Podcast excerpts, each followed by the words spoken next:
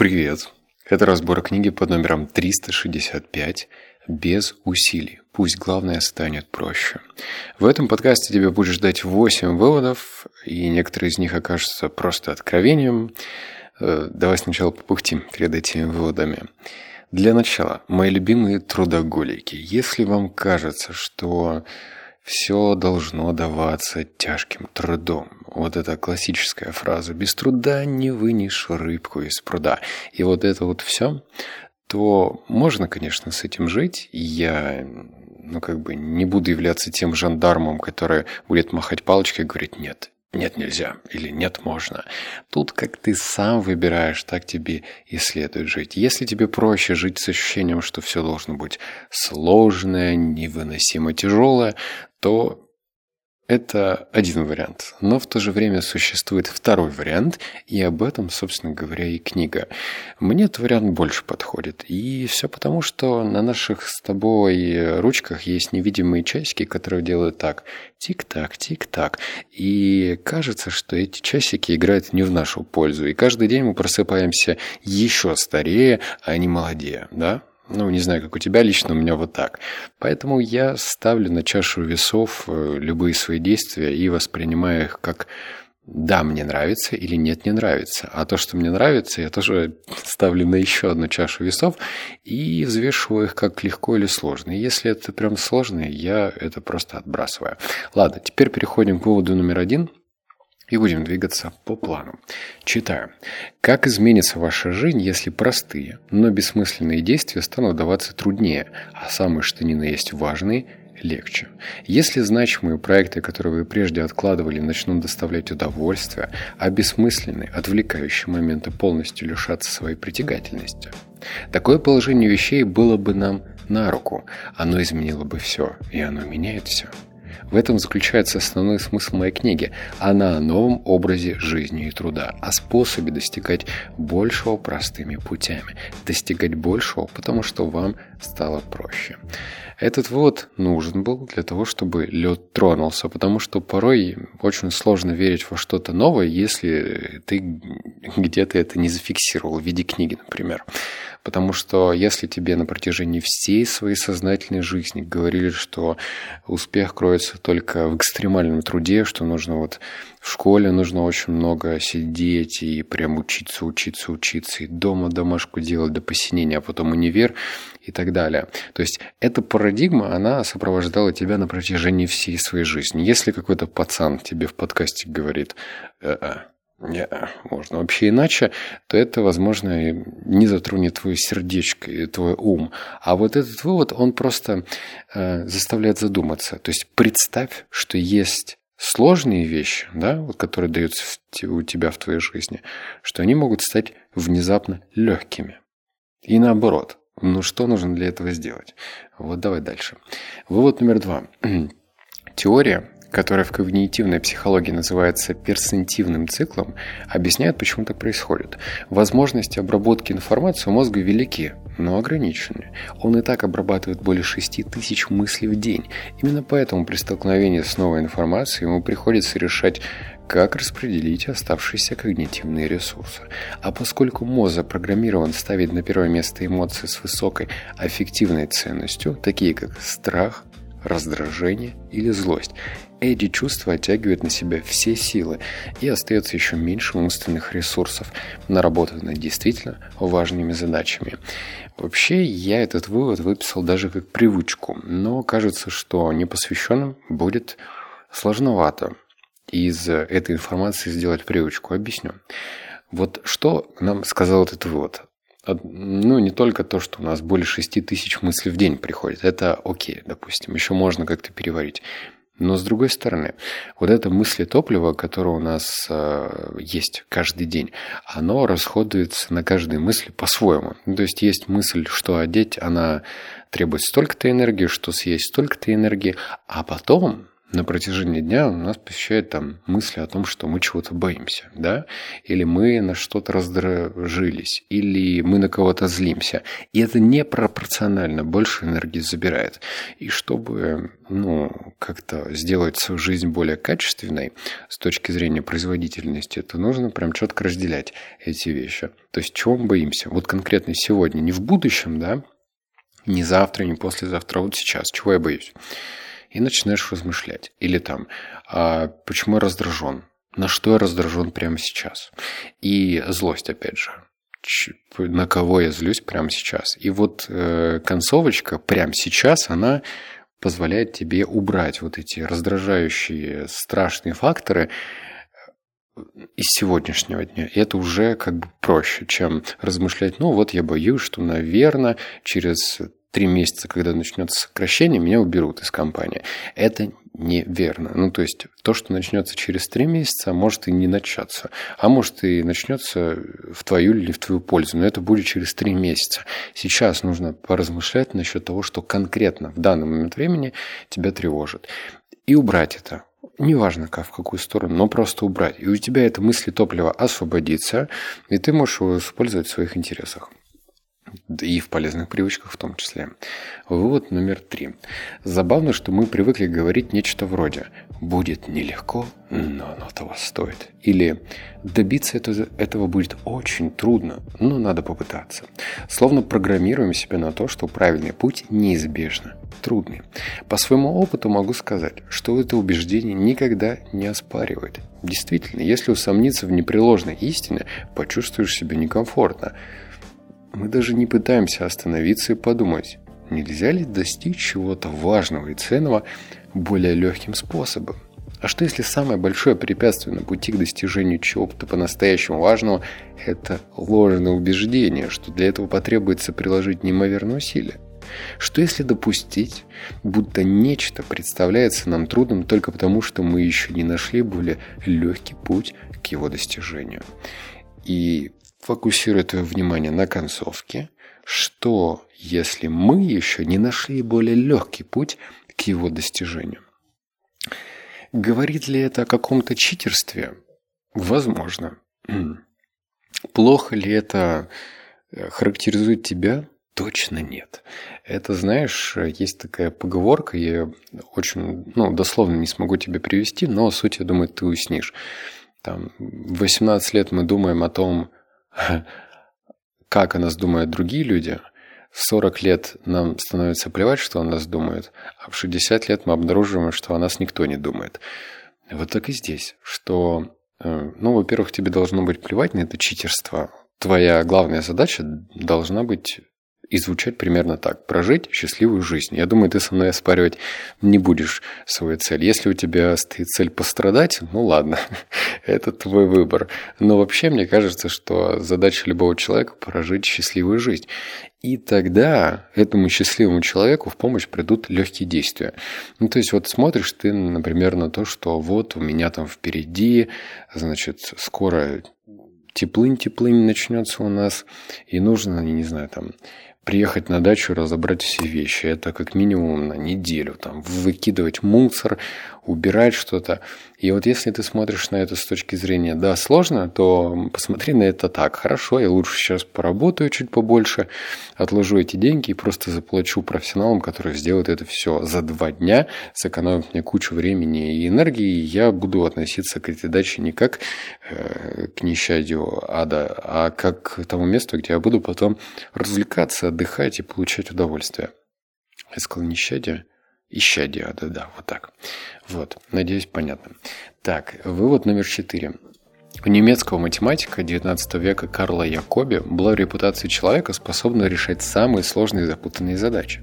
Якоби пришел к выводу, легче всего управляться задачами, если тут на немецком написано, я не знаю, как это правильно, типа «man muss im вот так, что в переводе означает инвертировать всегда инвертировать. Инвертировать значит переворачивать убеждение или подход с ног на голову, идя в обратном направлении, спрашивать, что если истина в противоположном? С помощью инверсии вы можете сделать открытие, которое от вас ускользнули, так как вы всегда смотрели на задачу только под одним углом. Этот способ указывает нам на ошибки мышления, и воспользовавшись им, мы можем увидеть новые варианты действий.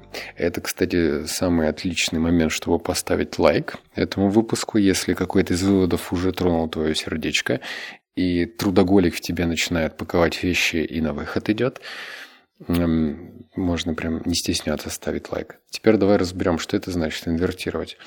Ну, мы почему-то привыкли, и мозгу действительно просто и проще жить с ощущением, что мы, если что-то, ну, как бы выучили, то накрепко. Ну, типа, как есть, как держать вилку. Ты же не задумаешься при каждом приеме пищи, а вдруг можно вилку держать иначе? Вдруг можно как-то более продуктивно питаться, да, я говорю сейчас не про скорость, а просто про движение конкретно.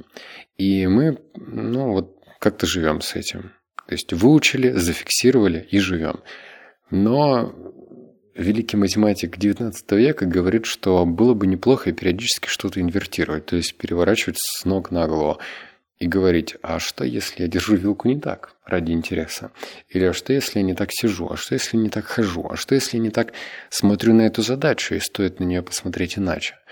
Может быть, это звучит как-то странно, пофриковато, наверное, но ты попробуй. Тебе для этого жизнь дана, чтобы пробовать и уже самоопределять, что фриково, а что нет. Вывод номер пять. Однажды, проведя неделю в разъездах и вернувшись домой, я обнаружил кучу голосовых сообщений, ожидающих ответа. Сначала задача ответить на них показалась мне тягостной и скучной. Первой мыслью было «Почему у меня столько сообщений?» И это был знак о легком выгорании. Позже я понял, что задаю неправильный вопрос, поэтому задал другой. Как сделать процесс ответа более приятным? Буквально через несколько секунд мне в голову пришла идея отвечать на сообщение, сидя в ванне. И она изменила мои отношения. Я тут же пришел в хорошее расположение духа. Я сообщил всем, что звоню им, принимая горячую ванну, и они посмеялись. Ответив на все сообщения, я чуть ли не расстроился, ведь я готов продолжать общаться. Эм, почему бы это не сделать? Ну, с тобой не обязательно всем наливать ванну горячую, залазить туда. Но большинство действий можно модернизировать, добавив приятную нотку. Вот, например, кто-то не любит бегать. Ну вот я из таких людей, которые ну, не, не особо понимают, зачем бегать. Хотя бегуны, наверное, сейчас скажут, ты что, Алексей, там бегать вот, вот поэтому и этому надо. Может быть. Но у меня как бы любви к этому нет. С другой стороны, если я пойду на беговую дорожку и включу какой-то потрясающий фильм э, и буду полностью в него погружен, скорее всего, я пробегу весь этот фильм. То есть, понятно, да, аналогия? Мы должны в неприятные вещи добавлять какой-то элемент, который будет э, с придыханием ждать, когда мы закончим это дело, и мы получим свою награду. Вот девушки, наверное, очень хорошо меня понимают, когда они там любят брать как это называется, ведро мороженого и в конце рабочего дня садиться перед сексом в большом городе и, и кушать свою мороженку. Вот. Вот номер шесть. Из этого, кстати, можно сделать прям привычку. Внимательно слушаем. Я с изумлением понял, как много я жалуюсь, а ведь я считаю себя оптимистом и позитивным человеком. Но присмотревшись к себе, я понял, что на самом деле довольно много жалуюсь, причем обычно даже не осознавая этого. И поэтому я твердо решил каждую жалобу сопровождать благодарностью. Когда я ловил себя на фразе «Сколько времени убил сегодня на прохождение досмотра в аэропорту?», то добавлял «Я благодарен за то, что долетел благополучно». Если ворчал «Мой сын еще даже не приступил к заданию по математике», то затем говорил «Я благодарен за то, что мальчик так заинтересовался новой книгой». А оплакав тот факт, что я думал, что сброшу больше вес на этой неделе, я говорил, я благодарен за то, что слежу за своим весом и здоровьем. Попрактиковавшись несколько дней, я заметил, что теперь останавливаюсь на середине жалобы и быстро заканчиваю предложение словами благодарности. Вскоре я уже ловил себя на мыслях о том, чтобы пожаловаться, и сразу же начинал думать о том, что я благодарен. Сначала подвижки были целенаправленными и трудно давались, затем целенаправленными и легкими, и в конце концов я делал это совсем без усилий. Вот это должно стать стопудово нашей привычкой. Она простая, вот правда простая. Главное просто фиксировать эти жалобы. Вот давай так. В этом подкасте очень много книг про мышление. Я говорю сейчас не только про позитивное мышление, а вообще в целом, да. И множество авторов сходятся в одном. Ну, вообще все это нытье, оно нам не нужно. Оно в целом не дает ничего. Ну, то есть нет ни одного автора, который говорил, вот давайте, жалуйтесь на жизнь, грустите, говорите, как все плохо, и тогда вы получите. Ни хрена вы не получите. Ну, то есть это просто, ну, деструктивная привычка жаловаться и ныть. Поэтому мы что с тобой можем сделать?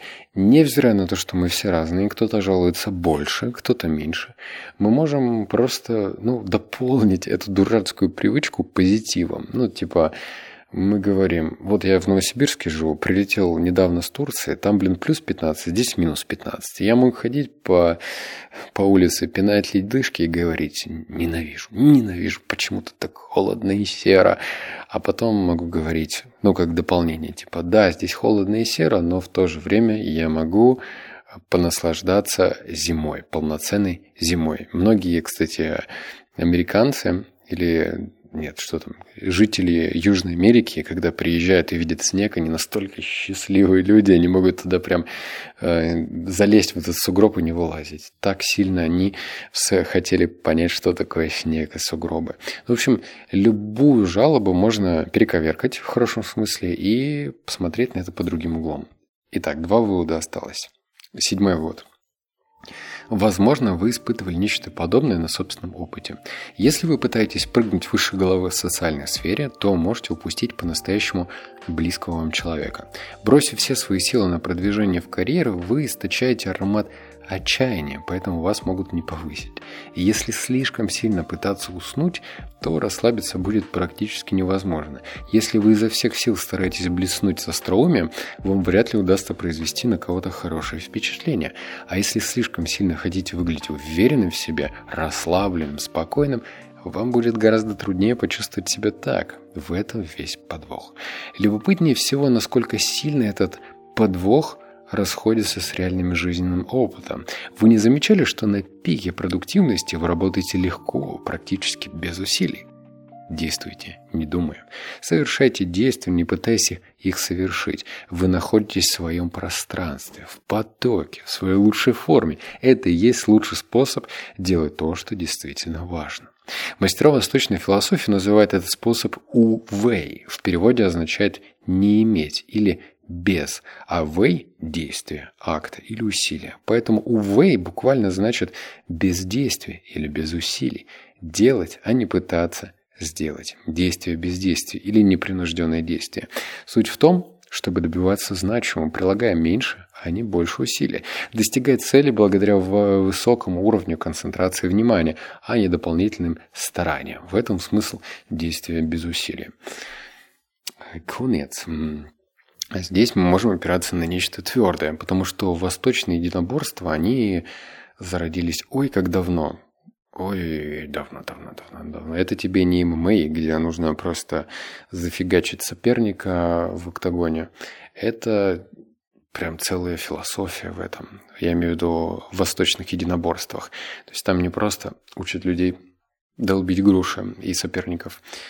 И если даже там говорится, что некоторые движения должны быть без усилий, то почему бы к этому не прислушаться? Но, во-первых, э, в самом начале, когда я начал озвучить этот вывод, действительно повод задуматься, что если ты сильно прям тужишься и стараешься произвести на, кого- на кого-то хорошее впечатление, это порой воспринимается коряво, ну то есть не по-настоящему, бутафорно. Если ты хочешь очень сильно внимание девушки, которая тебе понравилась, опять же, она тоже будет считать себя тебя навязчивым. То есть без усилий, без усилий, без напряжения. Вообще все должно даваться вот, вот без каких-то надрывов, как по мне. И, наконец, восьмой вывод. Трудоголики. Междисциплинарный обмен идеями порождает новое знание, а превращение привычного в нечто новое часто открывает путь к свободному творчеству не только в науке, а в самых разных сферах человеческой деятельности – от финансов до музыки и кино. Сегодня весь мир знает голливудские хиты режиссеров Джоэла и Итана Коинов. Взять хотя бы сериал «Фарго». Или «Фарго», не знаю, не смотрел. А свой первый блокбастер в жанре неонуар, криминальный триллер «Просто кровь» братья сняли в 1984 году. Поначалу, пролистав сценарий, режиссеры скептически вздохнули. Он был похож на любой типовой детектив, в котором надо было искать ответ на вопрос. Тогда братья взяли ножницы и вырезали по абзацу из каждой страницы сценария.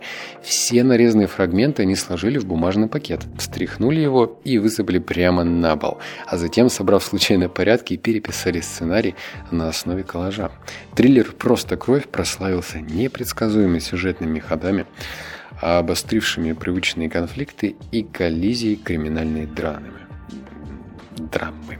Профессор Северо-Западного университета Брайан Уитси называет такой подход сочетанием крайней новизны с давно знакомыми канонами жанра. Вот такой вот вывод получился. Стряхнуть, прям как коктейльчик такой, пересобрать идейки на основе просто хаоса, рандома.